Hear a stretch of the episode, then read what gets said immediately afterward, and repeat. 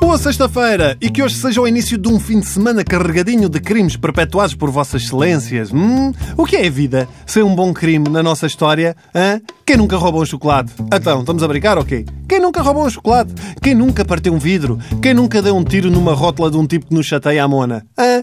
Os crimes que trouxemos aqui esta semana primam pela idiotice. Já falámos de gelo roubado, areia às toneladas, animais nas cuecas, mas hoje vamos elevar a fasquia. Imaginem que moram na margem sul de Lisboa ou do Porto e têm de ligar ao vosso patrão de manhã a dizer é pá, é para dizer que vou chegar outra vez atrasada. Então, mas há trânsito na ponte, é? Quer dizer, há trânsito, não há é ponte. Parece impossível, mas aconteceu. Pontes roubadas, umas até do dia para a noite. Não preciso sequer ler o resto da notícia para perceber o que é que aconteceu. Extraterrestres. Ninguém me convence de outra coisa. Isto leva à fasquia quando alguém apanha um feriado e pergunta: fazes ponte? Não roubo-as.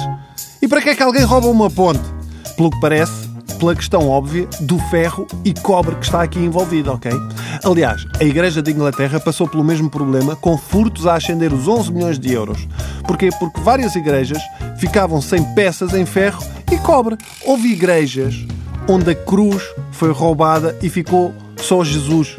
Sentaram-no lá no banco, o que deve ter dado um desespero aos fiéis que chegaram. Oh, estamos tramados, não há salvação no mundo. Isto está tão mal que até Jesus veio sentar-se e rezar connosco aqui ao lado. Já reparaste? Mas para mim, o crime mais idiota e mais brilhante sempre perpetua-se no Irão e um pouco por toda a Ásia. Eu já tinha ouvido falar disto que vos vou contar a seguir.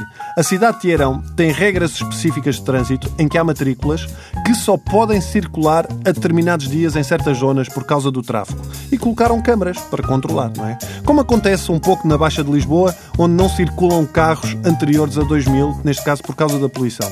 Para quebrar esta regra, o que é que os condutores fizeram? Começaram a contratar pessoas para circularem a pé ou de moto à frente da matrícula para não ser visível nas câmaras de segurança. Isto é de gênio. É ou não é espetacular? Portanto, para terem uma, uma, uma ideia melhor do que é que eu estou aqui a falar, imaginem o Papa Mobile ou o carro do Donald Trump, que anda sempre com uma data de tipos à volta para garantir segurança, mas neste caso dos pobres. Hã? Isto é espetacular! Portanto, se me virem a correr na Baixa de Lisboa, já sabem que abri um novo negócio. Obrigado. Até para a semana.